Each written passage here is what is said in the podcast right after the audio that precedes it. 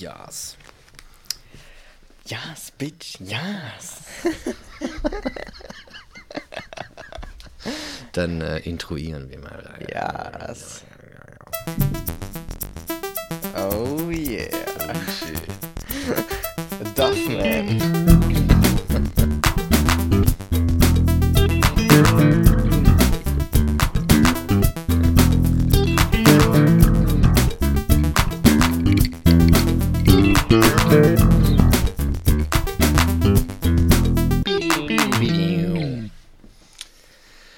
Hallo Peter. Wie war das mit dem weiter weg vom Mikrofon? Ja, genau. Ich, das war, hat jetzt auch nicht so ganz geklappt. Ähm, ich versuch's nochmal. Hallo Peter, herzlich willkommen zurück zu einer neuen Folge Transphilosophisch, der Podcast mit dem ähm, ganz besonderen äh, Flimmern im linken Auge. Wir äh, melden uns zurück aus dem Wedding. Äh, es ist heute ein bisschen windy. Ja, es ist ein bisschen windy. Äh, der Herbst kommt und ähm, ich muss sagen, ähm, wenn der Herbst kommt, dann ziehe ich mich äh, in meinen Ohrensessel zurück, mache mir einen schönen Brandy mit Eiswürfel und genieße einfach das Leben und denke über ein paar philosophische Fragen nach. Und äh, ja, in diesem, in diesem Jahreszeiten-Setting kann ich sagen, fühle ich mich sehr heimisch. Und ähm, ja, da kann man doch, kann man eigentlich mal drüber reden. Über Ja, das Heimat, stimmt. Ne? Da kann man direkt mal überleiten Zu- zu, unserem ja. Thema, was da wäre. Horst Seehofer freut sich. Heimat.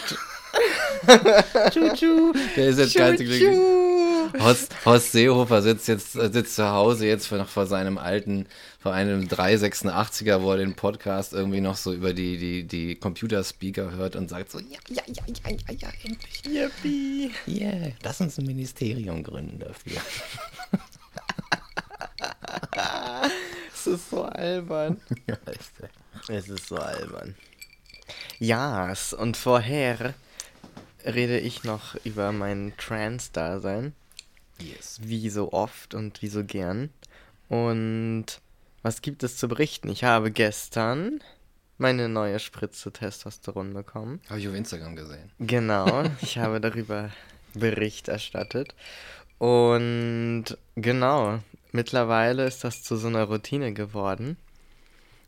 Und das ist eigentlich ganz spannend, weil mittlerweile kennt mich das Personal vor Ort und man grüßt sich dann schon und ist so, ah, da ist er wieder. Und ist eigentlich ganz lustig. Und ja, gleichzeitig wurde mir dann Blut abgenommen. Ich wurde also zerstochert ohne Ende. Ich habe ja so eine totale Phobie vor Spritzen eigentlich. Ja. Deswegen ist das immer so ein bisschen suboptimal. verständlich. Aber es äh, lässt sich alles schön ausblenden, wenn man wegguckt und nettes Personal hat.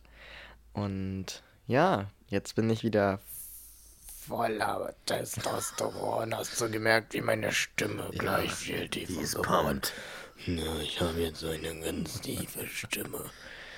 Und äh, ja, es ist nach wie vor sehr interessant, das alles zu tun.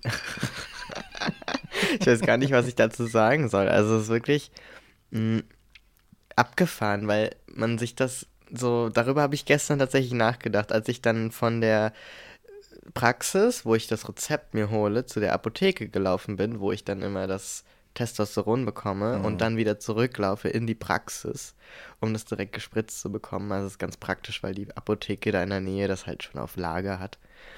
Und da habe ich dann gedacht, das ist für mich jetzt so normal, aber als ich das das erste Mal gemacht habe, da war das so absurd und ungewohnt, weil es gibt ja niemanden, der dich darauf vorbereitet, wie das ist.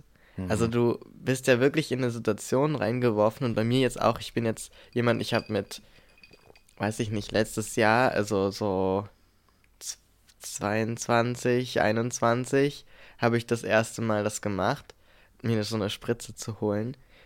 Und da war ich ja schon erwachsen. So, zumindest insofern, dass ich ausgezogen bin und mein eigenes Leben führe und nicht zu Hause wohne und meine Eltern ihr eigenes Ding auch machen und ich mir das alles selber rausgesucht habe und so weiter, wo ich dann hingehe und was ich dann brauche und so weiter. Und darauf bereitet dich halt niemand vor, niemand nimmt dich an die Hand. Es gibt natürlich Initiativen oder wenn du jünger bist oder wenn ich jetzt jemanden gefragt hätte, hätte ich sicher auch jemanden gefunden, der mich begleitet, aber ich wollte das irgendwie selbst machen und habe auch nicht das Gefühl gehabt, dass es mich überfordert, aber es ist trotzdem was sehr abgefahrenes, das irgendwie allein zu machen, so, weil du kommst ja halt ganz komisch dabei vor. Also ich komme mir nach wie vor manchmal so ein bisschen komisch dabei vor, dass ich denke, ja, und ich gehe jetzt hier alle zwölf Monate zu diesem Doktor und hole mir so ein Rezept mit grüner Tinte, wird das jedes Mal unterschrieben. und laufe dann zu dieser Apotheke und dann komme ich zurück und dann lege ich mich da hin. Und dann geht das wieder einen Tag so ein bisschen Popo-Schmerzen. Oh weh, ja. Es ist, drückt halt so ein bisschen, ist so ein bisschen, als wenn man sich so einen blauen Fleck einhandelt, wenn man zu krass gepokt hat auf einem Konzert oder so. Ach so, ja. Und dann am nächsten Tag ist wieder gut. Und, und dann merkst du davon halt nichts mehr die nächsten zwölf Wochen und hast es wieder vergessen. Und dann kommt wieder der Punkt und der Tag im Kalender und du denkst so, krass, ich mach das ja. ich mach das ja so, ne? Ich krieg ja da immer so Hormone. Und das ist, glaube ich, eine Experience, die ganz wenige Menschen einfach nachvollziehen können. ja, oder? So, also ja. ich habe auch so gedacht, vermutlich ist das auch für Menschen, die zum Beispiel zur Dialyse gehen müssen oder sowas. Ah, oder zu yes. bestimmten Untersuchungen regelmäßig. Auch so eine Routine oder sowas, was viele Menschen dann nicht mit ihnen teilen. Und das ist irgendwie, ja, ganz spannend, weil das so ein Moment ist, den man so ganz alleine hat. Ja, da- Ja. das ist so für dich, ne? Ja, genau. Ah, okay. Und krass. darüber habe ich irgendwie so nachgedacht gestern, so, so rumgelaufen, so, hm. Mhm. Ja. Und dann mache ich eine Insta-Story draus und sage, ha, jetzt bin ich nicht mehr allein, jetzt kommt ihr alle mit. Ja, genau. Ihr kommt jetzt alle mit ihr kommt jetzt Doktor. alle mit. ja, und ich glaube, das ist auch so ein bisschen das, was ich an dem Podcast so interessant finde, dass ich ja im Grunde was teile, was für mich alltäglich ist und für viele, die das hören, eher so eine, so eine beinahe exotische, so Ja, ne? seltsame Erscheinung, die man irgendwie so von außen anguckt und so, wow, okay, und wie ist das dann? Und es ist halt nochmal was ganz anderes drin zu stecken. Mhm. So, und ich bin dieser Mensch, der da drin steckt, in diesem, was man so kennt als Transperson. So, Mhm. ne? Das ist so Ja, ganz abgefahren. ja. Ich habe das Gefühl, ich sage immer das Gleiche, aber ist egal. Aber du bist nicht allein. Du, du ne? Ja, ja. Durch, den, durch den Podcast oder auch durch die Insta-Story. ja, voll. Im Grunde sind, haben da halt ein Haufen Leute dran teil. So. Mhm. Und ich finde das irgendwie. Es ist auch was, was man gut teilen kann, weil so viel passiert, wo man sich so drüber unterhält. Es ist so spannend irgendwie zu sehen, dass man sich verändert. Und dann auch dieser Gedanke, der mir gestern wiedergekommen ist, ich glaube, wir hatten den irgendwann schon mal, Mhm. dass ich so dachte, alles, was so ein Großteil meines Erscheinungsbilds und meiner kompletten Perzeption in der Welt da draußen ändert, sind so Hormone, weißt du? Mhm. Also du brauchst nur alle zwölf Wochen so eine Spritze Mhm. und schon ändert sich dein ganzes Leben. Wie du wahrgenommen wirst, wie du auf Leute zugehst, wie du dich selbst wahrnimmst und so weiter. Und eigentlich ist es so was ganz Banales, wenn man es runterbricht, ne? Also natürlich sind Hormone nichts Banales und der Körper besteht nun mal aus irgendwelchen Stoffen, die für sich genommen alle banal sein könnten. So Mhm. auch, was sie sich essen. Es sind halt so irgendwelche Moleküle und irgendwelche Proteine, die deine Zellen verarbeiten und das kann man alles so entromantisieren sozusagen. Mhm. Mhm. Aber wenn man das halt bei den Hormonen macht, ist es so, ja, und, und zack, bist du irgendwie äh, gesellschaftlich gesehen ein Mann, eine Frau, was auch immer. Es, es weißt du, crazy, zack, ne? das, so schnell geht das irgendwie. Und dann denke ich mir so, das macht das noch haltloser, dass es so was Klares gibt wie Mann und Frau. Das, ne, Das macht das sagen, noch ja. haltloser, weil du dir denkst, ach ja, und wenn ich mir da so alle zwölf Wochen mal so ein Ding in die Hüfte stecke, Mhm. dann ändert sich schon alles. Also, das ist ja wirklich nicht verlässlich, so das Mhm. System. Also, das finde ich auch spannend, dass es so das wieder aufhebt eigentlich. Ja. Ich finde, finde vielleicht irgendwie, was ich daran interessant finde, ist, dass, ähm, dass die, ich nenne das jetzt mal so die Rezeption Mhm. der Männlichkeit und Weiblichkeit, wie sie dann so in der, ich sag mal, Heteronorm wahrgenommen wird, ja immer eigentlich nur an äußeren Faktoren hängt. Man sagt immer, ja, die Biologie und das und so weiter. Aber im Grunde, da gibt es ja auch den Begriff des Passings. Im Grunde Mhm. sortierst du, so auf, sagen wir mal auf der Straße, ne? So ein kleiner Teil in deinem Gehirn sagt, Mann, Mhm. Frau, Mann, Mann, Mann, die ganze Zeit. Und du machst das doch auch sonst immer nur, auch wenn man jemanden zum ersten Mal irgendwo sieht, auf der Arbeit oder so. Ah ja, das ist ein Mann. Es kommt nur an der äußeren Erscheinung Ja. und an nichts anderem. Und du kannst einfach sowas, naja, in deinem System da so ein Ding irgendwie so reinmachen, so ein kleines Programm installieren mit der Spritze und dann äh, wird das einfach so, dann wird das so umgeschaltet. Ja. Und das ist dann, und das ist dann alles. Ich meine, Ich laufe quasi mit so einem Filter rum. mit dem Filter. Ich habe hier so einen Filter drauf getan, der so die Wahrnehmung von Leuten ändert. Weißt du? Ein Weil der Mensch, der drinsteckt, das ist ja nach wie vor, das bin ich ja seit Geburt. Ich bin ja einfach der Mensch, der ich bin, so. Ja, exakt. Ne? Ne? Also das ist ja, darüber haben wir letztes Mal gesprochen, dieses, Mhm. ne, man, oh mein Gott, ich habe meinen Sohn verloren, weil Ja, es dann ja. eine Transfrau oder Transmädchen ist, so. Das ist ja Quatsch, der Mensch ist doch noch da. Ja. Du hast niemanden verloren, so. Ja. Es ändert sich das Erscheinungsbild und die, vielleicht die Art und Weise, wie die Person angesprochen werden möchte oder, oder sich selber irgendwie präsentiert, aber das hat doch mit der Person nichts zu tun, so, Ja. die da noch ist, so. Das Gehirn ist das gleiche. So, weißt du, Ja. Irgendwie die, die Sprechweise, die Verhaltensweise und so weiter. Das ist alles immer noch derselbe Mensch, der sich vielleicht anders entwickelt und weiterentwickelt und man sich ja ständig verändert. Aber das hat, hat nichts damit zu tun, dass die Person trans ist. So. Ich meine, du änderst dich auch alle zwei Jahre wahrscheinlich so radikal, dass du deinem vor zweijährigen Ich sagen würdest, Alter, wer bist du denn? ja, ohne Witz. Weißt ne? du, das ist ja was, man verliert, äh, also, Ja. Man Ja, ja. verliert, es ist so eine, es ist so eine Radikalität Mhm. an diesen Begriffen. Also es ist wirklich so eine, so eine blutrünstige Radikalität, ne? Mhm. So, oh, was, also weil das Kind sagt, hey, ich bin übrigens trans, so, und dann so, oh, pff, mein Sohn ist tot, oh, fuck, oh, jetzt habe ich eine Tochter auf einmal, crazy, so, weißt du, also so ein, so klingt das ja auch irgendwie, Mhm. ne? Aber dabei könnte man auch, auch irgendwie einfach mal den Ball flach halten, die Pferde nicht scheu machen, die Kirche im Dorf lassen und sagen, ja, mein Gott, es Mhm. ist doch nur, es ist doch nur das. Es ist doch nur das und mehr nicht, oder? ja. I don't know. I don't I know. don't know. Ja, aber da habe ich noch äh, eine, eine Lobby für den Alltag. Yes! Die haben ja so lange nicht mehr Ja, benutzt. Alter. Ja. Oh nein. Nein, schon wieder, das passiert immer wieder.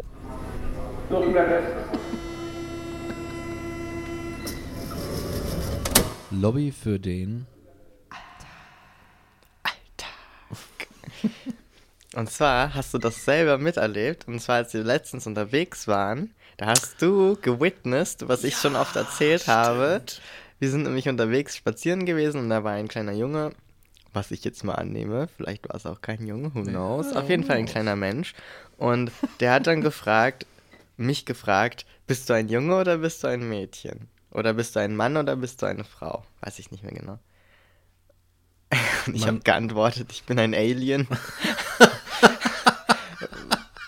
Ja, Mann. Weil der wird schon noch dahinter kommen, dass es nicht-binäre Menschen gibt. Ja, ja, genau. Und ähm, dass die Frage auch nicht so zielführend ist letztlich. Der hat auch ein bisschen komisch geguckt. Naja, der hat dann so, was? Hm, das ist aber nicht die Antwort, die normalerweise kommt, wenn ich das frage. Hast du nicht noch irgendwas anderes gesagt? Irgendwie. Ich habe ja, ich habe gesagt, ich bin ein Alien und ich bin gekommen aus dem All oder irgendwie so. Ja, genau, Und ich und- bin ja auf die Erde gekommen, um, um irgendwas zu machen, weiß ich gar nicht mehr. Sein Blick war legendär. Ja. Er guckte nur so und dann sagt er gar nichts mehr. Ja, und dann ging genau. er einfach weg. Ja. Völlig überfordert so. Ja, der war wirklich so sh shut System Shutdown einfach. Scheiße, Tilt. Bluescreen bei Windows, weißt Naja, du? genau. Alles kaputt. Ja, und das, und das war eigentlich ganz witzig, dass du das miterlebt hast. Ja. Weil ganz oft erlebe ich die Momente natürlich vor allem allein, weil gerade dann trauen sich Leute halt so Einzelpersonen einfach mal zack zu fragen, so, was ist denn eigentlich deine Identität? So, Wie so eine Polizistin, zeigen Sie mal Ihren Ausweis her. Ja. So ungefähr. Ich war, also ich war ein bisschen, ich war geschockt, Alter, als ich das so, so, so ein kleiner, so ein kleiner, äh, hier, so, so, so ein Stumpen irgendwie, weißt du, kommt da so an und denkt so, ja, ja, was ist denn da los? Das verstehe ich nicht. Na, dann frage ich einfach mal Ja, hier. ja. So, aber so, das war ja nicht nur, er hat ja so, hätte ja auch sein können, dass da jemand irgendwie so, so ein Kind verwirrt ist und Mhm. irgendwie so lieb fragt, so, äh, sag mal, bist du eigentlich ein Mann oder eine Frau? Dann könnte man irgendwie nochmal damit reden, so mit Ja. dem Kind, ne? Aber das war halt so ein, auch mit so, so, so Falten auf der Stirn und so was, ne, als hätte äh, so hier ist Gefahr im Verzug, da ist doch Ver Verbrechen, wird doch da gemacht, ne? Da frage ich mal besser nach, um für Recht und Ordnung zu sorgen. So eine Frage war das eher. Mhm. Und ich war schon echt, ich dachte schon so, okay, äh, ja, that's your Alltag. So. genau, ja. Krass, Alter. Genau, das erlebe ich eigentlich immer wieder. Und auch in den verschiedensten Versionen. Also, ich glaube, früher hat es mich halt viel mehr gestört. Heute sage ich dann nur, ich bin ein Alien oder so. Ich, ich übertreibe dann diese Verunsicherung, die bei der Person vorliegt, halt noch weiter und schieb die damit in, in Abgrund des Wahnsinns runter. So und sage, ja, viel Spaß da unten. so, goodbye. Ich werde deine, deine heteronormativen Annahmen jetzt nicht noch bestätigen, indem ich mich da irgendwie zuordne oder irgendwie sage, ja, also es gibt ja das. Nö, das ist mir dann zu blöd irgendwie. Und früher war das dann so ganz problematisch, weil ich dann immer so wütend war und so dachte, Mann, warum nervt die mich immer mit dieser Frage und was, was soll das überhaupt heißen und weiß ich doch selber nicht. So, und, und heute finde ich es aber total witzig, wenn das noch passiert. Und das ist so zu meinem Alltag geworden, ja, genau. Und, und ja, Leute, die das nicht kennen, für die ist es so, what? So, ich glaube nicht, dass du jemals gefragt wurdest, Ich, nee. ob du Mann bist oder nicht. So, das ist irgendwie dann so, ja, klar, alles klar. Ja. Ja, und ja, das Ding ist halt, bei Kindern finde ich es eigentlich immer noch ganz cool, weil das ja heißt, dass sie sich trauen zu fragen und dass Ja. die. Eine Frage ist ja letztlich auch immer eine Einladung dazu, halt zu einem Gespräch oder darauf einzugehen. In dem Fall jetzt nicht, aber wenn jetzt irgendwie zum Beispiel das Kind in der Familie von irgendjemandem, mit dem ich verwandt bin, mich das fragen würde auf einer Familienfeier, dann kann man sich halt hinsetzen und sagen, guck mal, das und das. Und meistens sind Kinder, je, vor allem je jünger, jünger sie sind, ähm, desto offener sind sie meistens ja auch und sagen so, ah, Absolut. okay, das wusste ich noch nicht, dass es das gibt oder dass das so ist. Und kennen ja auch nur das, was ihnen beigebracht wird und was ihnen vorgelebt wird. Und wenn dann halt da jemand kommt und sagt, ich bin ein Alien, dann ist das halt so. Mhm. Ne? Oder halt nicht binär, ist ja egal, wie, ähm, was man dann erzählt. Und mh, bei Erwachsenen ist es viel krasser, finde ich. Mhm. Weil mir ist es passiert, dass ich hier im Wedding zum Beispiel über den Nettelbeck-Platz gelaufen bin, also so ein Platz mit einem Brunnen in der Mitte, wo so sich Leute treffen auch tagsüber und was trinken, Kaffee trinken oder Limo oder Bier oder Musik hören und so weiter. Und als ich da lang gelaufen bin, mein Fahrrad geschoben habe zum Bahnhof und dann mich so so zwei Leute so gemustert haben im Vorbeilaufen und mir so mit den Augen hinterher fuhren, bis ich dann die auch angeguckt habe und weil ich mir dich da, ich lasse mich auch nicht anstarren, weil ich mir so denke, Mhm. was, dann frag halt so, dann sag was, aber guck mich nicht an wie so ein Auto. Und dann so zu mir gekommen ist die eine oder weiß ich gar nicht mehr, wie das war und hat mich dann gefragt, ja, bist du ein Mann oder eine Frau? Was? Echt? Ja, einfach so random auf dem Nettelbeck-Platz einfach mal Leute ansprechen und fragen, ob sie Mann oder Frau sind. Was? Und dann dachte ich auch so, du hast jetzt wirklich, du hast es nicht ausgehalten, nicht zu fragen, ne? Ich habe es richtig die ganze Zeit, als ich da lief, schon gespürt. Das kommt jetzt gleich. Und dann haben sie mich ja tatsächlich gefragt. Und ich dachte, meine Fresse, das hat euch jetzt so beschäftigt, ne? Also ihr konntet das nicht ziehen lassen. Auch, also da bin ich auch manchmal so sprachlos, nicht ob der Frage, sondern ich verstehe nicht, wie das so wichtig sein kann. Ja, dass man Mich- da irgendwie so diese Grenze überschritt und sagt so, irgendwie, das ist, ich meine, man kann auch selber, man kann denken, okay, ich bin verwirrt über diese Erscheinung, aber man kann doch trotzdem irgendwie noch, es ist nicht so schwer zu sagen, okay, ist immer noch ein Mensch, wie gehe ich mit dem Menschen um? Ist das jetzt cool, so das dahin zu gehen und so? Kann man doch noch begreifen. So. Ja. Aber Nettelbeckplatz ist natürlich, ist ja so ein Ort, ne? Da wird Ja, ja auch nicht nur klar. Bier getrunken oder geraucht oder so. Das ist richtig. Man weiß es nicht. Waren Ja, die denn eher so, so jung oder schon eher also so. Die waren schon älter. Ich würde so schätzen, die waren so um die 40 rum. Ach so. Ja, ja. Aber das, die Frage und das äh, einfach so random mich ansprechen, zieht sich durch den Alltag, egal von wem. Ich habe das auch in einer Mall gehabt, im Einkaufszentrum. Ich Rolltreppe runter, so eine Gruppe Jugendlicher die Rolltreppe hoch, bist du ein Junge oder ein Mädchen im Vorbeifahren? Das gibt's doch nicht, Alter. Das Was ist soll so das geil. denn? Ja, das ist total geil, ey. Das ist wirklich so, das ist so ein Henne oder Ei. Das ist so eine Frage, die beschäftigt die Menschen scheinbar ohne Ende. Ja. Ich weiß nicht, da gab es irgendwie so ein, ein verdrängtes Jahr in, in der frühen Kindheit, wo du irgendwie das so einge. So 365 Backpfeifen, einer am Tag gekriegt hat und dann so, ja, es gibt mir meine Frau. Und wenn du was anderes siehst, if you see something, say something. So. Ja. so ungefähr. Alter, das, ach Mensch, das ist. Äh, was soll denn das, Alter? Mhm. Leute, hört mal auf damit. Was soll das denn? Ja, und irgendwie, man muss auch sagen, ich weiß nicht, ähm, es war jetzt hier im Welling, ne, wo ich das gewitnessed habe. Und äh, das war schon, das war schon ein bisschen so, das waren so meine Pappenheimer. Das waren so die Ghetto-Kids von früher, so weißt du? So, hey, bist du, bist du Mädchen, Mädchen oder Junge? So, das waren so. Und da kann ich, glaube ich, berichten, da, ich, wenn sich da jetzt nichts geändert hat in den letzten Jahren, so, was ich nicht glaube, dann ist es halt so, dass die, dass die Kinder einfach auch nur das Sprachrohr des unreflektierten Blödsinns sind, den sie Ja, irgendwie von zu jeden. Hause mit auf den Weg kriegen. So. Ja. ja.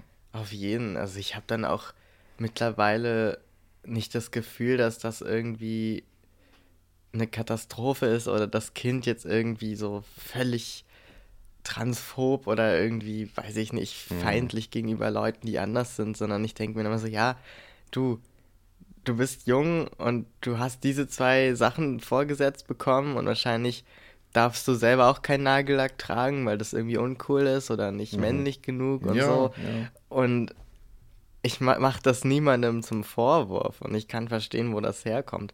Aber es ist schon spannend, dass das immer noch sich so durchzieht.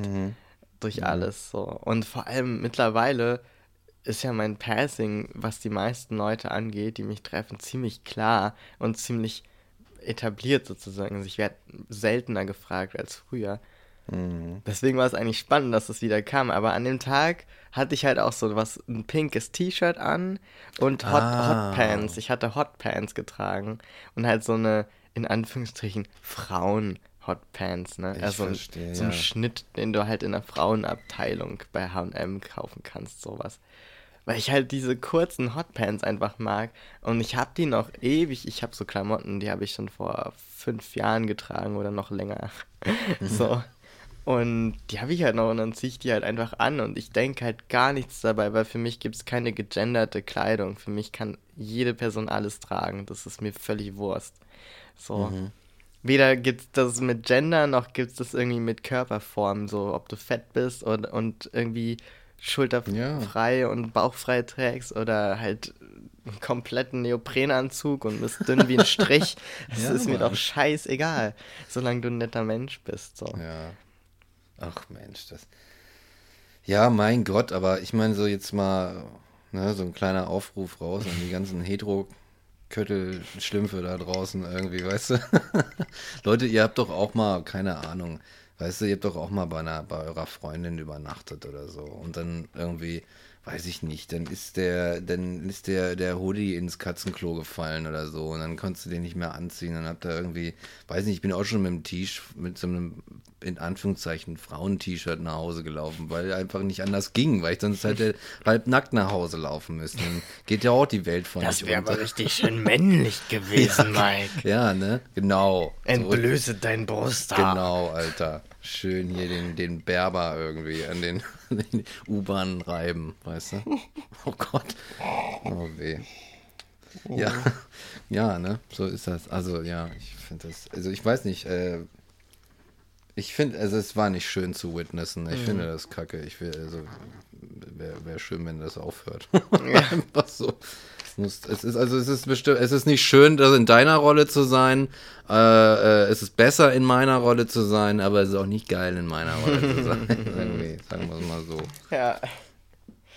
Ja, ne? ja, ja. Ach ja, aber dann hat man wenigstens was zu erzählen. Genau, für einen Podcast. Für einen Podcast ist gut. Das hätten wir dem, dem Typen dann noch sagen sollen, ne? Pass ja. auf, mein Guter.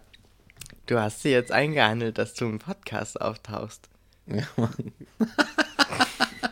Das wäre geil. Alter, eigentlich müssten wir hier den, den Zoom immer dabei haben. Haben wir ja, jetzt gar ja. nicht angemacht, ne? Nee, aber wir vertrauen jetzt mal wir wieder. Wir vertrauen mal. Ähm, und das immer dann so in einer Gesäßtasche haben und für den Fall so, zack, okay, du bist jetzt, bist jetzt im Radio, Diggi. Dann erzähl mal, was du zu sagen hast. Tell your story to the world. Ja.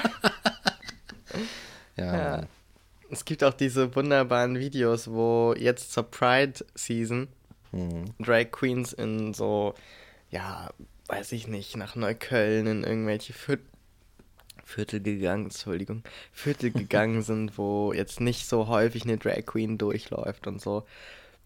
Und dann mit den Leuten da gesprochen hat vor Ort und haben sich so Trauben gebildet um so eine Drag Queen und die hat dann halt versucht, mit Leuten, die ganz offenbar trans und homophob sind oder zumindest so Ressentiments haben, zu reden und zwar in Full Drag, dann mit denen darüber zu reden, warum sie die denn ablehnen und so weiter. Mhm. Und dann meinte sie halt, hat sie sich mit denen unterhalten und die haben so, ja, aber in unserer Religion, irgendwie irgendwelche fadenscheinigen Begründungen, die sind ja immer, die Religion kann ja auch nichts dafür, da steht nicht irgendwo im Koran, in der Bibel oder im, im äh, was weiß ich, für ein Testament steht doch nicht drin, du darfst keine Drag Queens mögen. Also, es ist, also die Religion hat ja damit nicht mal was zu tun unbedingt. Mhm. So, und haben das aber damit so begründet und hier, und wie, ja, das weiß ich nicht, bist du jetzt ein Mann oder bist du eine Frau? Und auch so die Sachen. Und dann irgendwann hat sie halt so gesagt, ja, aber du, ähm, du lehnst es halt ab und du hast jetzt keine Argumente mehr. Und so, äh, natürlich so. Und hat, wurde halt laut und so weiter. Ja, weil du bist halt ja. laut, weil du keine Argumente mehr hast, ne? Und die um ihn rum haben dann alle so, oh, halt. Ach, was? Hier, sie gefeiert in dem Moment, weil er halt wirklich out, out of arguments war, weil er keine hatte, ja, ganz offensichtlich. Und hat sich so Boom, total. Yes. So, und sie macht ihn da voll fertig und dann, und auch so andere Sachen, wo die dann immer sagen, ja, mit jemandem wie dir rede ich nicht hat er dann zum Beispiel gesagt. Ne? Und dann so, ja, weil du nichts zu sagen hast, so, weil du eigentlich keinen Grund hast. Mhm. Und das ist aber so arg auch zu sehen, weil du siehst halt, für sie geht's um was und sie kämpft sich eigentlich ab. Oder es waren, glaube ich, auch mehrere Drag Queens. Und für die anderen ist es nur so ein Spiel mit so einem, so einem komischen, weiß ich nicht, wie so Hunde, die mit so einem Stück Fleisch spielen und das so hin und her jagen oder was. Ja, es hat ein bisschen was und vom so Rap-Battle, ne? Genau, ja. und das ist halt dann so ein, so ein, da kann man sich austesten und so ein Bullshit. Und es geht dann nicht darum, wirklich die Person anzuerkennen, weil die ist von vornherein schon abgeurteilt. Oh, und dann dachte ja. ich so, Alter, ist das wirklich das, wo wir noch sind? So? Also offensichtlich, aber mhm. es ist so frustrierend, das ja. zu sehen. Und ja, wir, ja ne? das ist so ein, so ein, und dann denke ich mir auch immer, ne, wo sie das dann sagt, ja, das ist einfach, das sind keine wirklichen Argumente, da steht kein richtiger Sinn dahinter. Es geht auch nicht um Argumente. Es geht ja nicht um, es, ne, es geht nicht um Argumente. Und außerdem würde ich halt auch sagen, dass da, also ich hatte letztens oder heute Morgen oder so den Gedanken äh, beim Zeitunglesen, dass ähm, Angela Merkel oder sonst irgendwer äh, oder sonst irgendwelche KultusministerInnen wahrscheinlich äh, mittlerweile im, im, im Reichstag irgendwo so am Fenster stehen und vorne auf die Wiese gucken und sowas denken wie, ah, fuck, hätten wir mal Geld, mehr Geld in die Schule investiert. Weißt du? Sowas irgendwie, dass man sagt so, oh, Scheiße. Angela Merkel guckt so aus dem Fenster, Regentropfen laufen an der Fensterscheibe herunter. Es läuft Chopin von der Schallplatte. Sie guckt raus, faltet die Hände zur Raute und sagt, hätten wir doch mal. hätten wir doch mal. Hätten wir doch mal. Ich glaube irgendwie, die Leute sind teilweise, und das mit den Argumenten ist halt so das Ding, weil Oh. Argument, sie, sie brauchen keine Argumente, sie brauchen keine intellektuelle Bestätigung, sondern was sie da tun, ist einfach nur, ist eine Form von, von Gewalt in dem Fall, weil es nicht gerechtfertigt ist, sondern weil es so ein, ja, ich sehe das so, ich denke das so, ich, nein, ich meine das so und deswegen ist es so. Das ist eine Form von, von Autorität. Das begreifen die Leute auch nicht, weil es da auch wieder am Intellekt. Das ist nicht, ich will nicht behaupten, dass Leute, die auch aus dem Ghetto kommen oder so dumm sind. Ich weiß, ich weiß, dass das, ich weiß, dass das Gegenteil der Fall ist. Aber es Ja. sind andere Sachen, die, die irgendwie dazu, die dazu führen, dass die Leute irgendwie äh, kein, nichts auf, auf äh, Intelligenz oder so, oder, oder Intelligenz oder kluge Sachen oder Wissenschaft oder sowas scheiße finden, sondern die eher so auf so Gewaltstrukturen und sowas getrimmt werden, so als Menschen und in ihrer Sozialstruktur dahingehend. Aber wenn die Schule, ja, was ist denn die, die Schule? Die Schule hat da nicht viel gegen getan. Die Schule hat auch nicht irgendwie so viel getan, um irgendwie so mal Diversität beizubringen oder irgendwie die, die entsprechenden Argumente zu liefern, Ja. den Leuten oder den Leuten irgendwie nahe zu bringen, die sie dann vielleicht, ne, die dann vielleicht äh, dazu führen würden, dass dann irgendwie eine, eine Drag Queen in die, in die Gegend kommt und so und die sagen, ah ja, cool, I, don't, I know. Ist nichts Besonderes für mich. So, Ja. aber nein, bloß kein Geld in die Schulen, um Gottes Willen. und dann weinen, ne, wenn die Hildmanns da vor der Tür stehen, weißt du? Bill Gates und so weiter, ne? Ich meine, gut, da muss man, muss man nicht drüber reden. Das ist halt wirklich, das ist äh, ein intellektuelles Armageddon einfach. Ja, Ja, der ist eh nicht mehr zu retten. nee, der ist, nee. Da ist Hopfen, Malz verloren. Hopfen, Malz, Gerste und alles, Alter. Da ist nichts mehr. Nichts mehr übrig. Ja, Mann. ja, nichts mehr übrig ist auch ähm, beim Heimatministerium. Bei, beim Horst. Da ist auch Da ist mehr. auch im Kopf nichts mehr übrig. Nee, die Luft ist raus. Ja. Das ist wirklich. Der Mann. Der Mann schickt ein Dekret nach Berlin und sagt, nee, ihr dürft keine Flüchtlinge aufnehmen. Das, Wo ich mir Ja. denke, das, ja, weiß ich auch nicht mehr. geh Alter. in deinen Keller und spiel mit deiner Eisenbahn, wie oft noch. Ja, da macht er mehr für die Politik äh, Ja. ne, als, als, Ja. als im Ministerium. Exakt. Das ist wirklich, Seehofer ist deutsche Trump, finde ich. So, Ja. wenn der sich einfach zurückziehen würde, wäre es besser. Für Mhm. die gesamte Politik. ja, das stimmt. Please go. Und was, was ist das überhaupt für ein Ministerium, was er da ja, man weiß führt? es nicht. ne? Heimatministerium, was machen die denn da? Kreuze an die Wand hängen und sagen, hier, das ist Heimat. Ja, Das ist der christliche Abendland, das ist der Glaube. das ist das Ministerium, das auch wirklich keiner braucht. Ja. Einfach. Niemand braucht, was, welche Arbeit auch da immer geleistet werden könnte unter diesem Begriff braucht kein Mensch, Alter. Ja, Was? ich verstehe auch einfach nicht, dieser Begriff der Heimat ist, glaube ich, so ein urdeutscher Begriff. Ich glaube, es gibt wenige Begriffe, die ich deutscher finde als Heimat. Weil es gibt ja nicht mal so eine richtige Entsprechung in manchen Sprachen. Mhm. Also, weiß ich nicht, im Englischen hast du irgendwie dein Home Country oder irgendwie dein ja. Home, wo du, dein Haus oder so, wo du herkommst. Aber du hast nicht dieses, dieses, diesen Begriff von Heimat. Mhm. Und das allein ist schon so ein Ausdruck davon, was, was so das Deutsche irgendwie damit macht. Also ich finde, Heimat ist was ganz Deutsches. Heimat ist, So. glaube ich, ein, ist, ja. Es macht nur Sinn, dass wir ein Heimatministerium haben, weil Ja. deutscher wird's nicht. Ich glaube, das ist das deutscheste aller Ministerien Ja, in diesem Land. genau. Erschreckend deutsch. Ja. Also so Heimat. deutsch, dass man so 1945 Ja, oder 1935 no, 1933 deutsch, so, 1933 deutsch. so die, die Spanne irgendwie so. Das Mann. fühlt sich so ein bisschen so an. Genau. Vor allem, Ja. wenn dann sowas kommt. Aus dem Heimatministerium. Ja. Heimat, ne?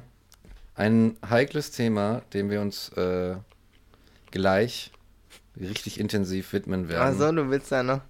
Aber, aber wir müssen vorher noch äh, eine kurze Pause machen für unsere Sponsoren, unsere Partner,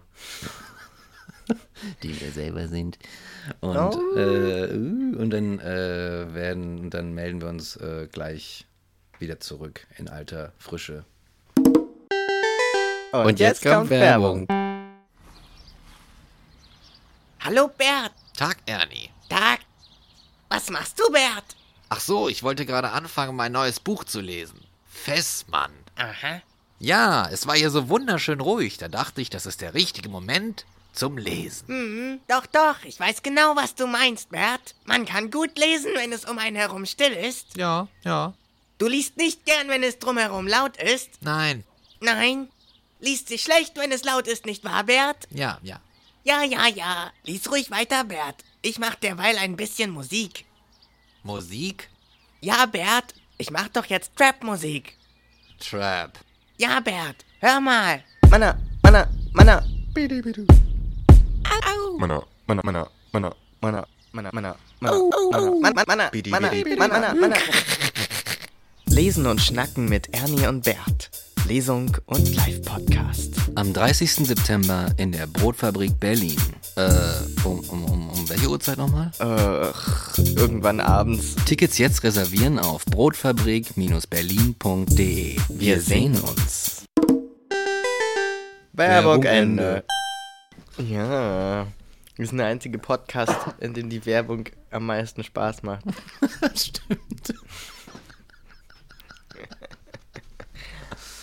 Yes, ähm, genau, full, fully rein into the Thema Heimat, I would say. Und äh, genau, wir waren gerade beim, beim Ministry of Heimat, ne? Also, was ist denn da passiert? Ne? Was ist denn da los gewesen? Vor allem, das gibt's ja noch nicht so lange. Das ist eine neue Sache. So, ne? Und in meinen Augen von, von der The Chain of Events war wirklich, es gab die sogenannte Flüchtlingskrise Ja, ja. und daraufhin kamen diese ganzen alten Rassismen und, und Feindlichkeiten wieder hoch, die es schon Ewigkeiten in Deutschland gibt und die einfach nicht damit abgeschafft waren, dass man gesagt hat, so, Nazis ist vorbei. Hm. Die waren ja immer da und die kamen dann wieder hoch und nochmal schön befeuert.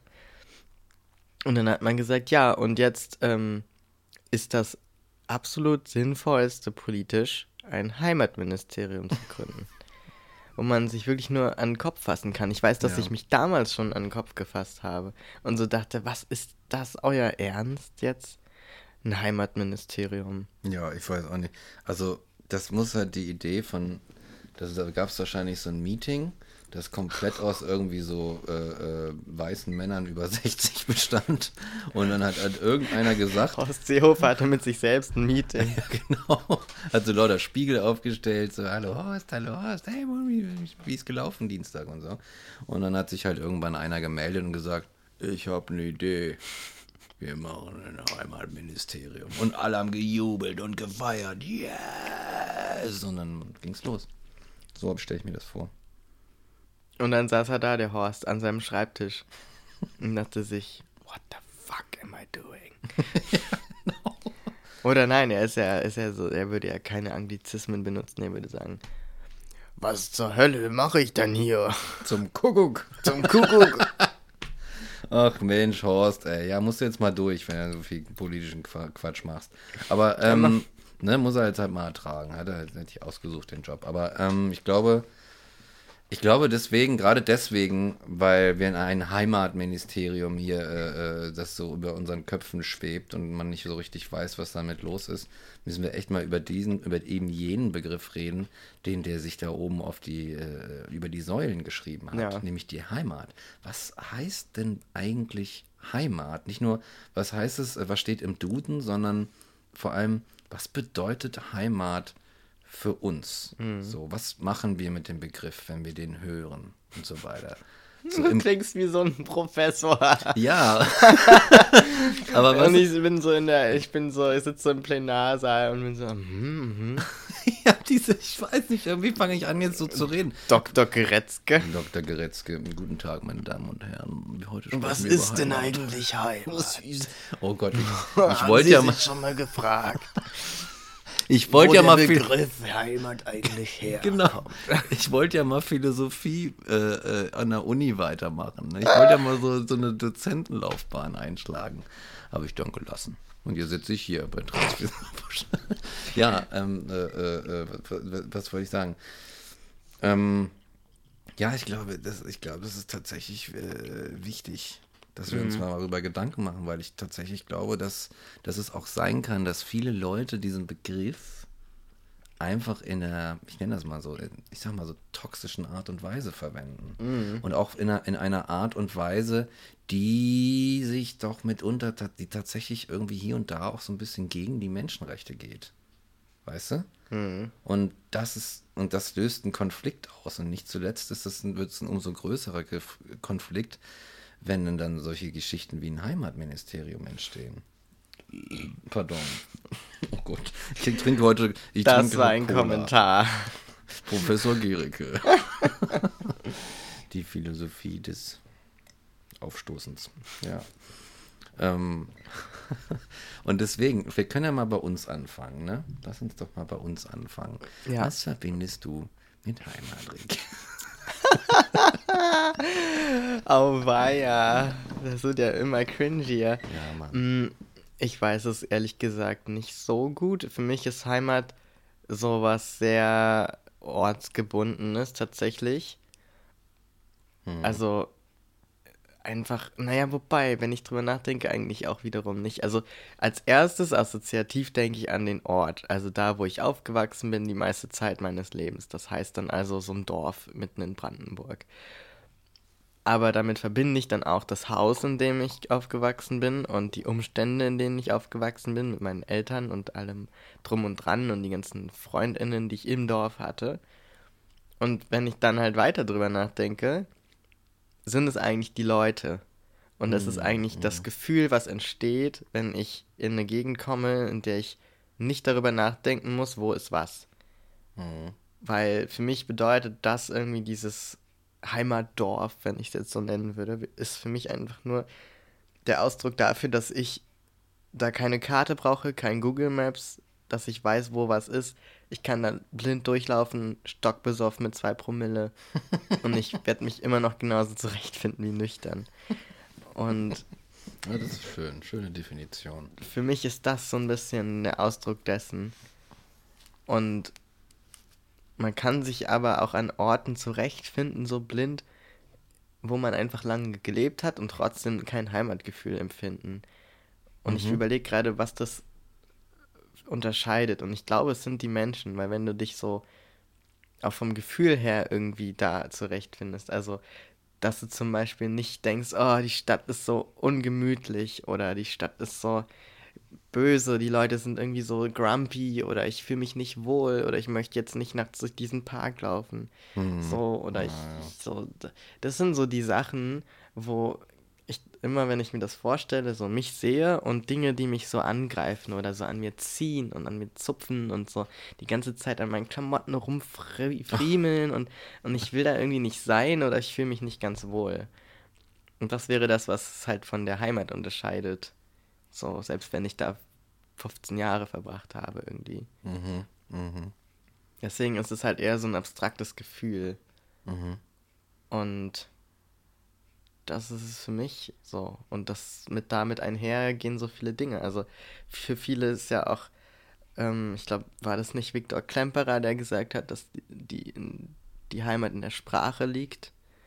So. Oh, ich weiß nicht, wer das gesagt hat, Ist das auch egal, aber das ist ja so ein, so ein Ding, so ein geläufiges Mhm. Zitat, dass man einfach auch in der Sprache dann zu Hause ist. Und das würde ich auch sagen. Absolut, also, ja. wenn in meinem Dorf, wo ich herkomme, wird ja auch diese Sprache gesprochen und da wieder so, ne? Ich verstehe alles. Ich muss Mhm. mich sozusagen nicht die ganze Zeit irgendwie gedanklich damit befassen, wo ich jetzt bin und wie ich zurechtkomme. Mhm. Weil wenn ich jetzt in einer fremden Stadt bin, sagen wir auch für 15 Jahre, also haben diesen Zeitraum, der das zur Heimat machen könnte, Mhm. kann ich mich trotzdem da komisch und unwohl fühlen, wenn ich zum Beispiel nicht jeden Satz mit verstehe oder mitbekomme. So. Ja, ja, und ja, deswegen okay. ist es immer so ein. Ja. Heimat ist für mich so sehr nah an der Gemütlichkeit. Gemütlichkeit, das ist doch eine schöne So. Definition. Aber das muss ja nicht unbedingt in deinem, also muss es unbedingt in dem Dorf sein, wo du geboren und aufgewachsen bist? Oder? Nee, nee ne? das finde ich überhaupt nicht. Für mich ist das in dem Fall jetzt so. Mhm. Und ich kann mir vorstellen, dass es für andere Menschen dann woanders ist oder auch vielleicht ein Ort, wo sie erst mit 30 das erste Mal waren und dann Mhm. sich da so fühlen. Aber das wäre für mich der Begriff Heimat irgendwie. Mhm. Aber es gibt auch natürlich den Begriff, der sich so ganz klar an dem Ort orientiert Ja, und mit diesem sich wohlfühlen vielleicht nichts zu tun hat. Ja. Ich, also ich finde es auch immer komisch, dass äh, es gibt jetzt mittlerweile immer mehr Leute, die so äh, quasi au- aus dem Closet irgendwie so rauskommen und sagen, Deutschland ist meine Heimat und so und ne, die dann irgendwie sagen, Deutschland ist meine Heimat. Und ich wette, dass ungefähr 98 Prozent dieser Leute niemals ganz Deutschland gesehen haben, sondern nur irgendwie so ein, äh, die halt die meiste Zeit ihres Lebens in weiß ich nicht, Kackdorf an der Umme gelebt haben und, und halt auch gar nicht viel anderes gesehen haben. Obwohl man muss, man ja schon sagen muss, dass Deutschland, obwohl es so ein kleines Land ist, doch schon relativ divers ist. Wenn du jetzt dich nur auf die, ich sag mal, äh, die Deutschstämmigen oder so konzentrierst. Wie- Oder wenn man das so sagen kann, dann hast du da unten, dann hast du, hast du die Bayern, dann hast du die Baden, dann hast du die Schwaben, dann hast du die, die, die Saarländer, dann hast du NRW, die Siegener, dann hast du die Norddeutschen, die, die Kollegen, ne, aus, aus Leer und so. Und dann hast du irgendwie, dann hast du die Leute aus dem Osten und das ist auch, der ist auch in sich dann noch ein bisschen divers und so. Und wie, wie kann man sagen, Deutschland ist meine Heimat, so. So in dem, in dem Sinne. Müsstest, Vor allem ist ne, Deutschland ja so jung. Es ist ein Es sehr. ist so richtig jung. Also ja, die gehen ja dann auch die noch ganzen darüber kleinen hinaus. Herzogtümer und Fürstentümer, die es früher gab, die haben sich ja richtig spät erst zu Deutschland zusammengeschlossen. So. Ja, ja, na ja, das stimmt. Das hat eine, was für eine Geschichte dieses Land eigentlich hat. Und ich glaube, die meisten Leute, die sagen, Deutschland ist meine Heimat, die kennen auch die, diese Geschichte nicht so ganz und würden dann vielleicht auch ein bisschen anders drüber denken, wenn sie das, wenn sie das so annehmen würden. Deswegen Geschichte. würde ich zum Beispiel auch dem überhaupt nicht zustimmen. Also ich Mhm. zum Beispiel, für mich ist Bayern genauso fremd wie jetzt irgendwo absolut Usbekistan oder so, wo ich kein bisschen verstehen würde von dem, was um mich rum ist. Ja. ja. Weil ich da mit den, weiß ich nicht, das ist einfach nicht, da fühle ich mich nicht, als wäre ich in meiner Heimat. Obwohl es auch Deutschland ist so. Und für mich ist das so ganz, also mein Heimatbegriff schließt das nicht mit ein. Mhm. So, Genau. und mh, ich finde das auch komisch, so einen ganzen Bereich, so ein ganzes Land irgendwie zu seiner Identität dazu zu zählen. Ich das Ist komisch. erstens so ein bisschen ähm, größenwahnsinnig ja. und zweitens auch total ungreifbar. Also du kannst ja nicht das Gefühl für so einen riesigen Landstrich in dein winziges Dasein mit einbeziehen. Also ich bin nicht Deutschland, ich bin nicht hier. Dorothee Bär hat jetzt äh, geschrieben, sie ist Champions League Siegerin Aha. auf Twitter. Und ich dachte, ja, hab dich gar nicht gesehen mit, Tri mit Trikot da. Ich dachte, es waren Oh ich dachte, es waren andere, die da gespielt haben. Und ich dachte, wer identifiziert sich denn mit Ja. irgendwelchen Leuten, die Fußball spielen? Hm. Also, jetzt stoße ich wahrscheinlich so ungefähr, weiß ich nicht, 50 Millionen Fußballfans in Deutschland, die wir haben, vor den Kopf. Aber so, das ist für mich das Gleiche, wie wenn ich sage, ich bin Deutscher und ich fühle mich so deutsch und das ist meine Heimat. Deutschland ist meine Heimat. Das ist für mich das Gleiche, wie zu sagen, ich bin, ich bin Ja, Champions League-Sieger. ja, so. ich bin Weltmeister. ich bin Weißt Weltmeister. du? Sowas hatte ich mal. Das hat doch mit dir überhaupt nichts zu tun. Ja, ich hatte mal, ich habe mich mal, okay, wir haben uns nicht richtig geprügelt. Wir haben uns, sagen wir mal, wir haben uns fast geprügelt. Ja. Das ist ein bisschen länger her. Das war, ich war immer so anti-Fußball. Ich weiß Ja. nicht, irgendwie, oh Leute, ihr kotzt mich an mit eurem scheiß Fußball irgendwie, ne? Und, ähm, weißt du, guckt's doch, aber macht doch nicht so einen Wind immer da rum, so. Meine Güte. Und dann war ich ja, ne, das war im Studium noch. Und dann bin ich so, dann weiß ich nicht, was das war. Ich glaube, ich glaube, Deutschland hat die EM gegen Spanien verloren. Aber ich weiß nicht mehr genau, wie das Ja. war. Jedenfalls ähm, habe hab ich mich dann dazu breitschlagen lassen, das, das zu gucken und habe dann einfach ganz viel getrunken, damit das so erträglich ist. Und dann hinterher sind wir so noch so durch die Stadt gelaufen und dann kam so ein Typ und sagte, äh, scheiße, Deutschland hat verloren.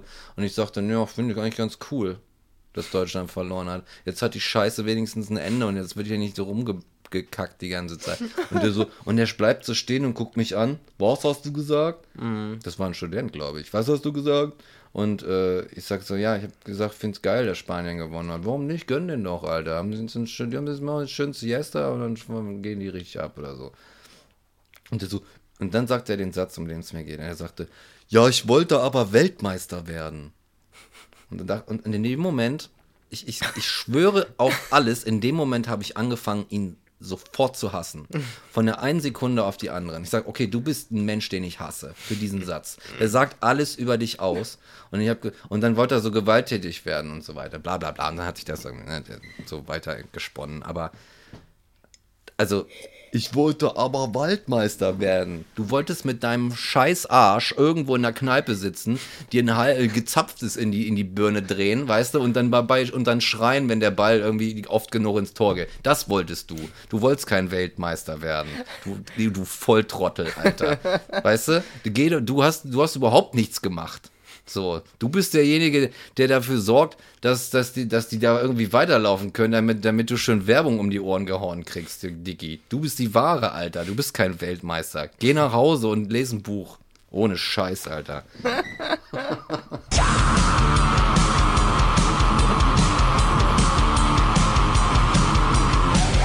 Ja, also man merkt, ne, wenn ich am Vortag auf, äh, auf einer Bartour war, dann gibt es immer mehr Rants im Podcast. ja. Naja, ne, Heimat. Aber ähm, genau, ich muss ja dazu sagen, äh, dass das Heimat, Heimat ja eigentlich notwendigerweise dieser Begriff etwas ist, der auch mit der, ich sag mal, mit dem sich niederlassen oder der Sesshaftigkeit verbunden ist. Ne? Weil wir haben in irgendeinem Punkt unserer Entwicklung, ich rede jetzt von der, von der Spezies so, ne, haben wir gesagt so, oh, die Jäger- und Sammlernummer, die geht irgendwie, kein Bock mehr auf die Scheiße. Lass mal irgendwie hier so ein Ding und dann hier, guck mal, die Pflanzen, wir essen die einfach so und machen das so. Und ne, der Mensch hat irgendwie gesagt, okay, wir lassen uns nieder, wir machen neolithische Revolution und wir bauen Stuff an und so weiter. Und dann, ähm, genau, sind wir sesshaft geworden. Und erst da, es ist ja eigentlich, also um da mal entgegenzuwirken, dass Heimat so etwas ganz Natürliches ist. So, ja, nee. Irgendwann haben Menschen Entscheidungen getroffen, die haben sich durchgesetzt und dann hat man gesagt, dann hatte man da so ein Lager und man ist nicht immer weitergezogen und irgendwann kam sowas auf wie ein Begriff oder, oder ein Empfinden von Heimat. So. Und eigentlich ist es, ist es, wenn wir davon sprechen, auch immer irgendwie das. So eine Entscheidung, die die Spezies irgendwann mal getroffen hat. Und ich muss sagen, so ein richtiges, äh, so ein richtiges Heimatempfinden habe ich gar nicht. Und nie wirklich gehabt. Zumal der Ort, in dem ich aufgewachsen bin und die Menschen da einfach auch nicht so der Hit waren. So, und mich da nicht nie wohlgefühlt habe. So.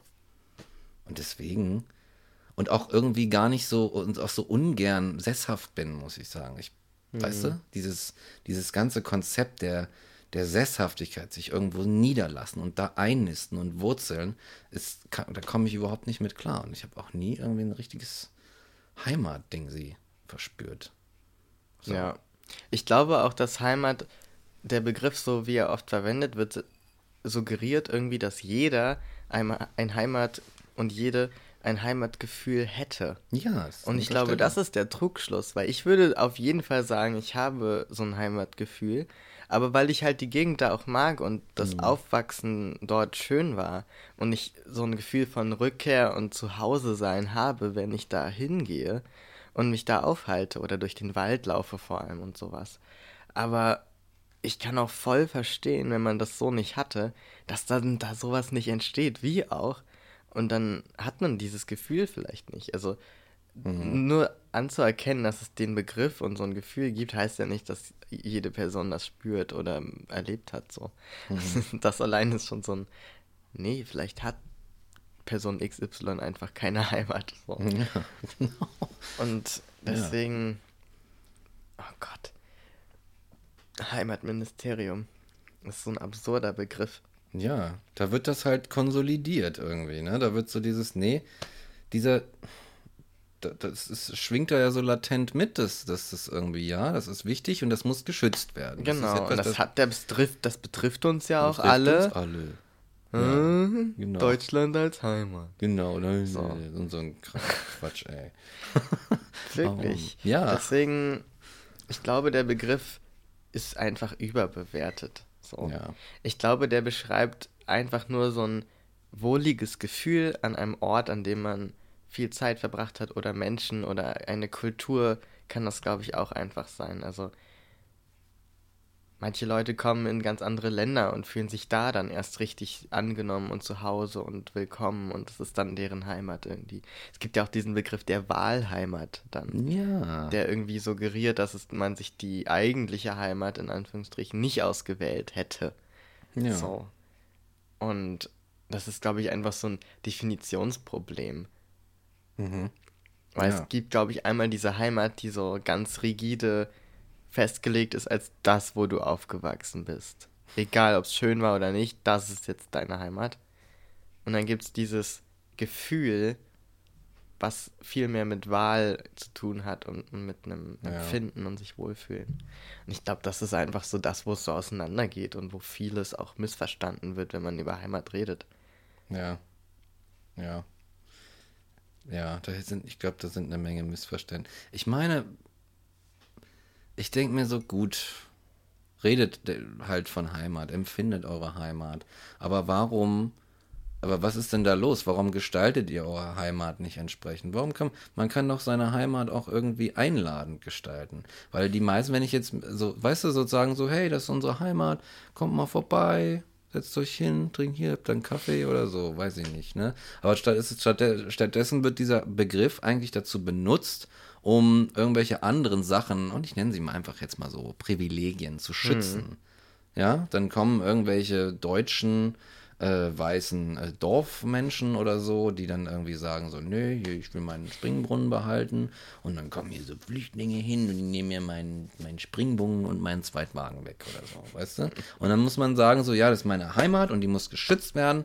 Und da muss irgendwie einer was gegen äh, tun, damit meine Heimat hier nicht kaputt geht. Und das ist einfach wie in so, wie man manchmal, glaube ich, in monoamorösen Beziehungen so, so Streitgespräche manchmal führt, irgendwie, die um irgendein Thema handeln, um das es eigentlich gar nicht geht, sondern Ja. um was anderes irgendwie, ne? Und du kannst natürlich nicht sagen so, nee, das ist, das ist meine Schaufel. Ich will die Schaufel nicht teilen mit dem Typen da aus Syrien oder so. Ich will die nicht teilen. Das ist meine Schau Schaukel oder Schaufel. Das kannst du, aber das kannst du ja nicht offen sagen. Und deswegen musst du halt irgendeinen äh, Halbeuphemismus da auspacken und sagen so, nee, meine Heimat. Und dann, ach so, ja, natürlich, die Heimat ist wichtig. Ja, na klar, dann, dann, die müssen wir natürlich schützen vor diesen ganzen hier.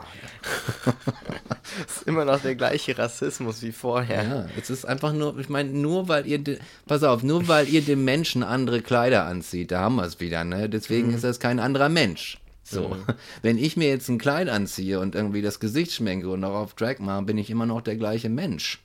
So. Was? What? Ne? Und das ist deswegen, du kannst nicht einfach irgendwie dann das, du kannst deinen, deinen latenten, auch vielleicht gar nicht von dir selbst verstandenen oder an dir selbst gesehenen Rassismus einfach übermalen wie so eine Wandfassade und dann denken, dass das Haus auf einmal, dass die Rohre heile werden oder so, dass das heile ist und das, weißt du, dass, dass der Wasserhahn nicht mehr tropft. Das geht so nicht, sorry. Das ist aber schade. Schade. Ne? Ja. Ja, und ich, was ich immer nicht verstehe, wenn einem Heimat so wichtig ist und zur Heimat gehört, glaube ich, immer auch die Kultur, die man damit verbindet, dann wird die ja nicht dadurch angegriffen, dass jemand mit seiner Kultur oder ihrer Kultur und ihrer seiner Heimat zu dir kommt. Also, die ist doch bei dir als Person und in deiner Gegend vielleicht auch. Und nur dadurch, dass jemand dazukommt, kann es sich doch gar nicht so radikal ändern. Also, das ist einfach, dann wäre das ja wie so ein Dominostein, den man nur anstupsen muss und dann kippt er um. Aber das ist ja über, so ist ja die Erzählung eigentlich, das ist ja schützenswert, weil es über Jahrzehnte, teilweise Jahrhunderte gewachsen ist. Und es ist doch dann nicht so instabil, dass es auf einmal kaputt geht, nur weil da irgendjemand kommt aus einem anderen Land Ja. und neue Sachen mitbringt. Ja. Und das setzt ja auch voraus, dass die Person überhaupt sich so angeblich aufdrängen will, was ja meistens überhaupt nicht der Fall ist. So. Es ist nur Xenophobie. Es ist einfach nur, ja, genau. Und das Ding ist, ich denke mir dann, dann, wie du gerade gesagt hast, dann zelebrier doch deine Heimat einfach. Ich Teile spreche, sie, weißt ja. du, ich finde zum Beispiel das Oktoberfest ganz furchtbar. Das ist für mich ein Ausgeburt der Hölle. Aber ich denke Ja. mir ganz ehrlich, wenn die Bayern, die das machen, damit Spaß haben und finden es geil und lassen mich damit in Ruhe, was sie ja machen, ich bin ja in Berlin, so und jetzt nicht, ne, und, und die können mich einladen und dann kann ich entscheiden, will ich da mitzumachen oder nicht. Und wenn ich Nein sage, ist es Nein. Und genau so ist es doch auch. Also, und dann, und die machen ihr Ding und feiern ihr Bayern sein und ihr Oktoberfest. Ja.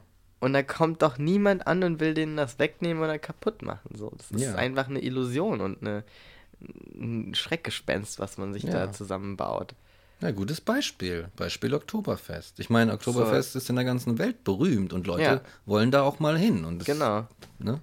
Ja, und es, und lebt ja eigentlich viel mehr davon, dass das auch Leute machen, mitmachen, die das nicht kennen und so weiter. Ja.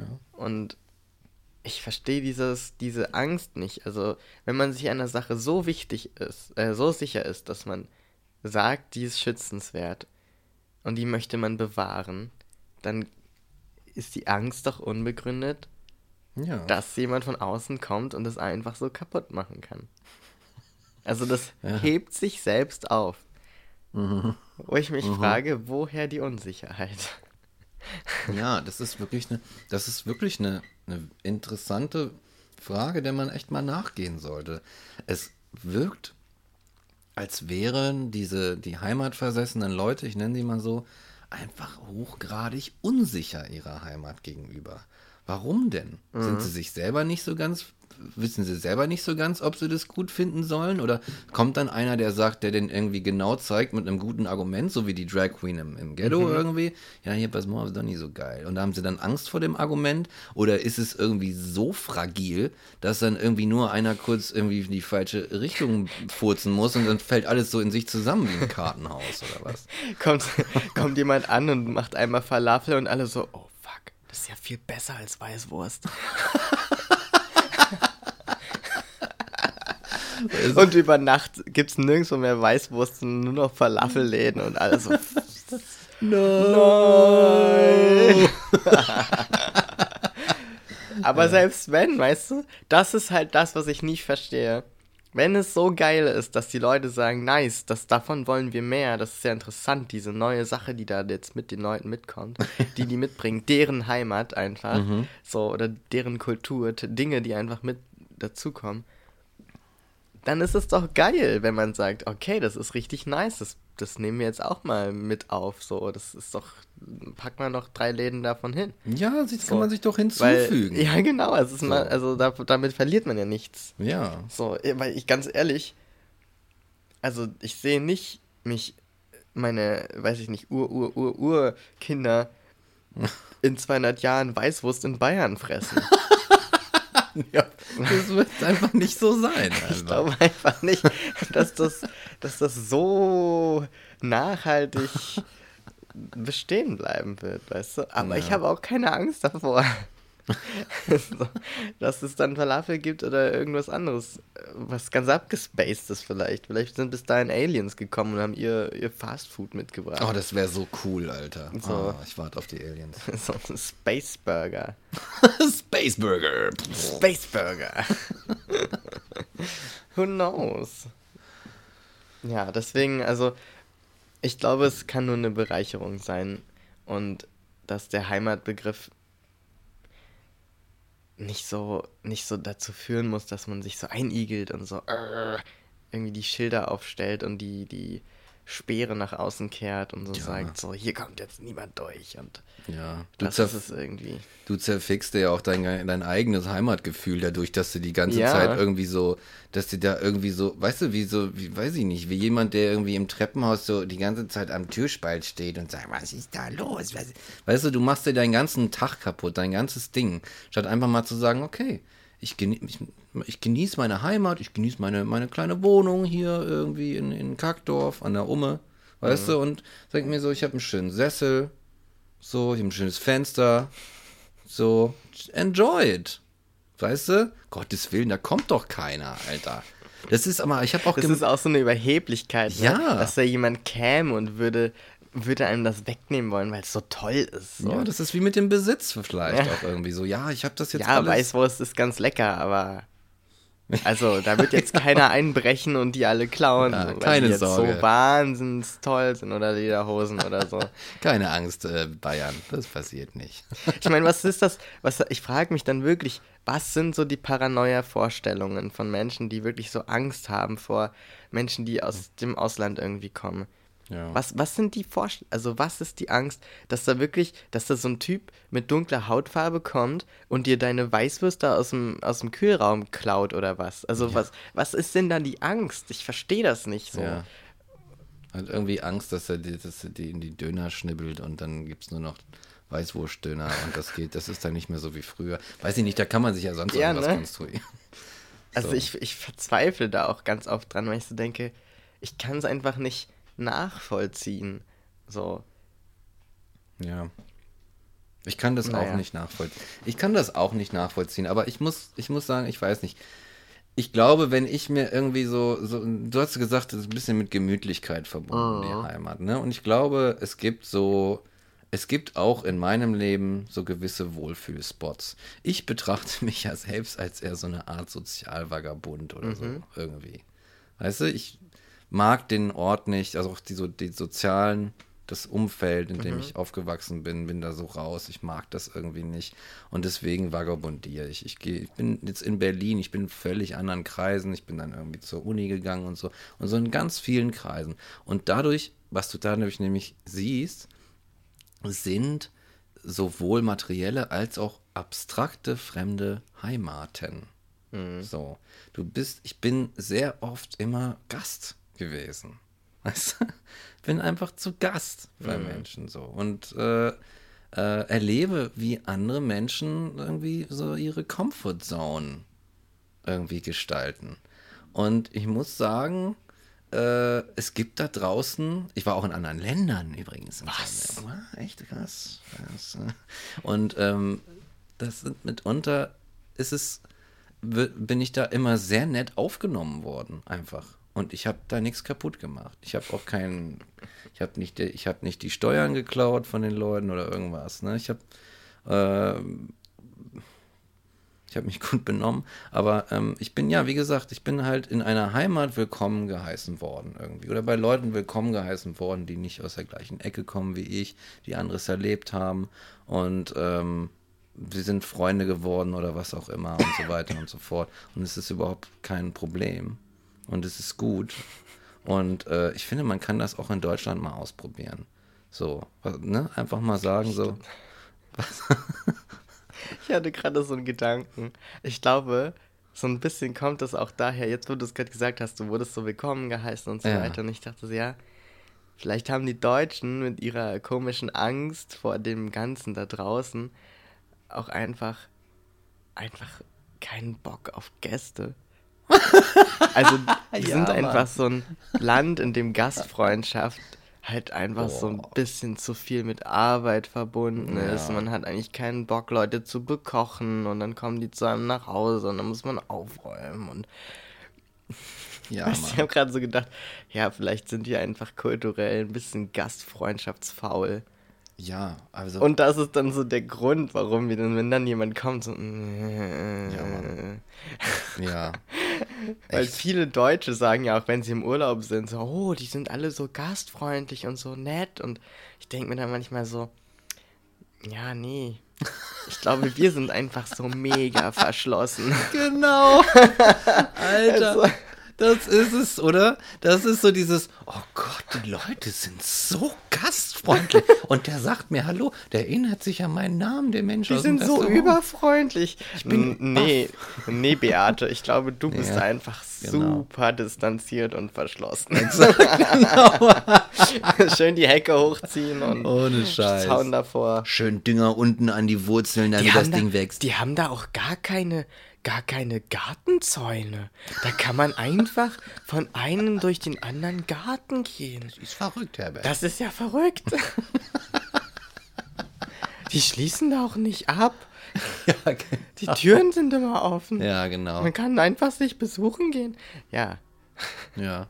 Was wir, ey, genau, was wir brauchen, also erstmal Deutschland hat irgendwie mal überhaupt keine Gastkultur oder Gastfreundschaft, so völlig verkackt. Wenn es da einen Test gäbe morgen, sechs und, und durchgefallen, Alter. Aber ich glaube, das Schlimmste daran ist, dass ähm, Deutschland irgendwie so mit der Verblendung lebt, es sei normal. Ja, Und ja. das ist immer gefährlich, wenn Leute irgendwie, wenn Leute sagen, ich bin normal, in dem Sinne, äh, dass ich dann auch irgendwie, äh, d- dass ich daran damit auch irgendwie andere bewerten kann. Also mich zum Maßstab irgendwie machen kann für andere. Du setzt dich selber als das Normale und dann auch gleichzeitig zum Bewert, machst dich zum Bewertungsmaßstab für alles andere.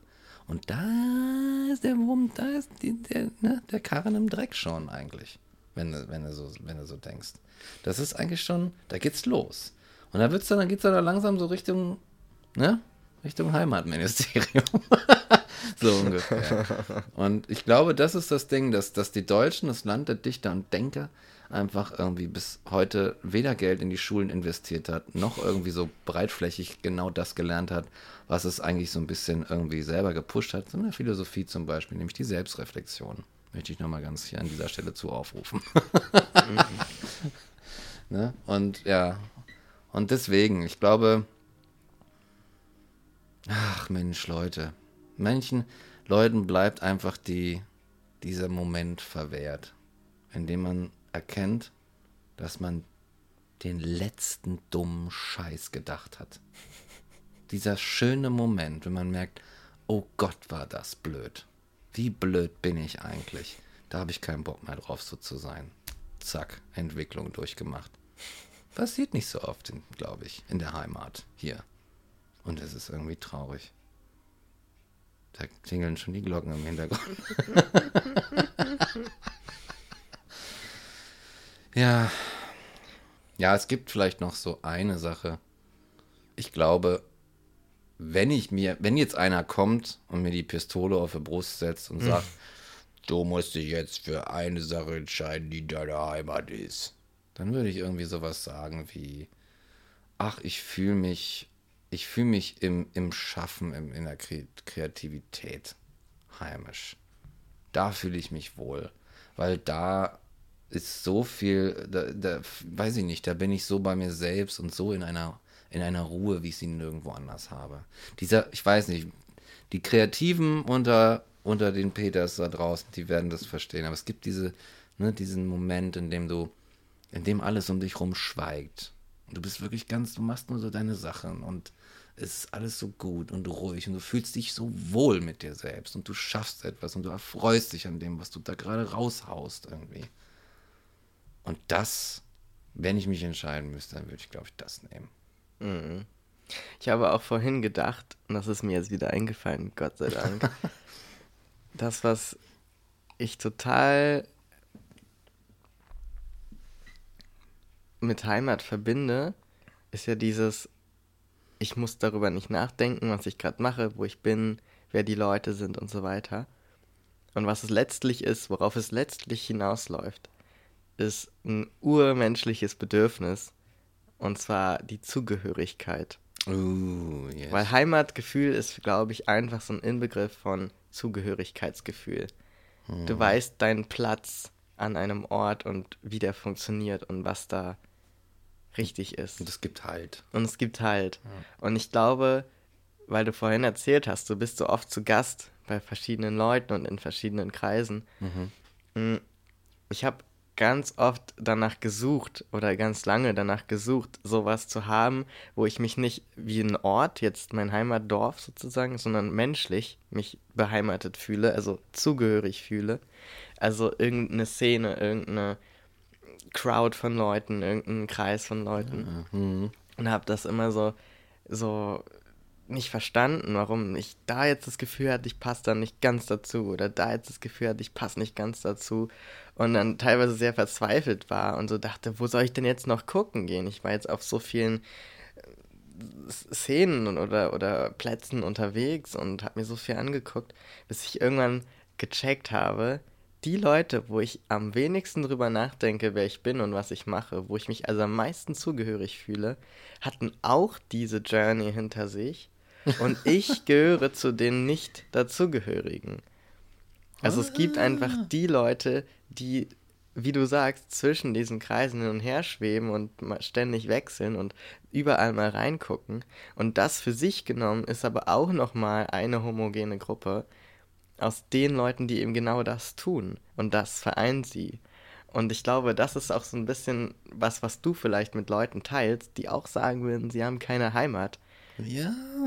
Und ihr seid eben diese sogenannten Heimatlosen vielleicht. Und die, Ja, die so Mann. zwischen den Kulturen und Orten hin und her schweben und mal hier, mal da. Und wenn du nämlich so jemanden dann kennenlernst und dich mit dieser Person darüber unterhältst, wirst du wahrscheinlich eine Menge Gemeinsamkeiten feststellen. Und ein- Gefühl von, ihr kommt aus derselben, vielleicht mentalen Hood. Ja, Alter. Oh, stimmt. Jetzt hast du mir aber eine Erkenntnisbombe in den Kopf ja, Mann. gedroppt, Alter. Ich war auch so happy, als ich die damals hatte.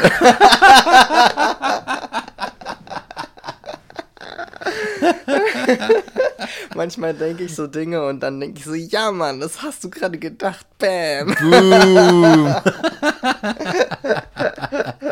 Es wird ziemlich alles gleiche aufgeschrieben. Ja. ja, Mann. Vielleicht sind wir auch deswegen einfach Friends geworden. ja, ich glaube nämlich, das war nämlich auch so ein Teil dessen, dass ich dachte, ja, das ist, der Mike, das ist auch so einer, der nicht, nicht dazugehört irgendwo. Ja, Alter, das ist auch so einer, der so rumschwebt und, und guckt. Und deswegen, weißt du, dieses ganze, dieses ganze Lobby für den Alltag, Dinge beobachten und irgendwie überall so ein bisschen Mäuschen spielen. Das, das sind halt, das ist so ein Schlag Mensch. Ja. Und das sind wir und das sind auch die Leute, mit denen wir gerne abhängen, die einfach so sind. Ja, echt wirklich, Alter. Der Hort der Heimatlosen. In Berlin. Ja, Alter, das, was das, ich denke, das ist, das ist einfach true. Und da hast du, das ist ja Meta as fuck, Alter. Eine Heimat in der, in der Heimatlosigkeit geschaffen. Ja. Yes, Mann. Ja. Und all of a sudden ist man nicht mehr so lost und so, weil man sich die Zack einfach da hingemalt hat und sagt so, das ist es jetzt nämlich. du läufst doch die ganze Zeit drin rum. So. Ja. Die ist doch da. Ist, Man muss sie nur anerkennen Genau. und sagen, ach so, das ist es. Krass, Alter. Ja. Mensch, das ist doch eine schöne, das ist doch eine schöne, es ist auch ein schönes Schlusswort irgendwie, ne? Ich glaube, damit können wir rausgehen. hey, Deckel drauf und äh, noch einen kleinen Bussi an euch da draußen. Nur ein kleiner Klaps auf den Po. So, mein Großer, jetzt geht's raus in die große weite Welt. So, jetzt nimmst du die Kopfhörer ab, jetzt äh, legst du den Teller zur Seite und jetzt gehst du mal wieder ein bisschen vor die Tür, ne? genau, ja. Und dann so raus in den Regen, so, da, erleb mal was. Oh weh, oh weh, oh weh. Ja, wir haben auch keine Musik heute, ne? Ja, vielleicht bis dahin, aber wer weiß. Ja. Also vielleicht kommt jetzt Musik, vielleicht auch nicht. Ja, das wirst du ja gleich sehen. Wir wirst es gleich sehen, Peter. Bis dahin, viel Spaß noch, Genau, mach's gut genau, und schick mal einen Brief ans Heimatministerium. genau. Mit ein paar Herzchen drauf, oder? oder so. Ein paar Stinkefinger, Genau. so ausgeschnitten aus einer Zeitung und so mit, Ja, genau. mit so Buchstaben irgendwie sowas. Das wäre witzig. Horst stinkt. Horst stinkt. Okay, öffentlicher Aufruf, Briefe ans Heimatministerium zu schicken. Oder so, Horst ist doof. Alter, wie, Horst wie früher an die Tafel geschrieben wurde, weißt du. Horst ist doof. Aber wie, mal im Ernst, wie geil wäre das eigentlich, wenn das, Leute, wenn das so 10.000 Leute machen, das wirklich machen. Das ja Heimatministerium fluten mit so einen Drohbriefartigen Zetteln, wo nur drauf steht, Horst ist doof. Ja, ne, genau.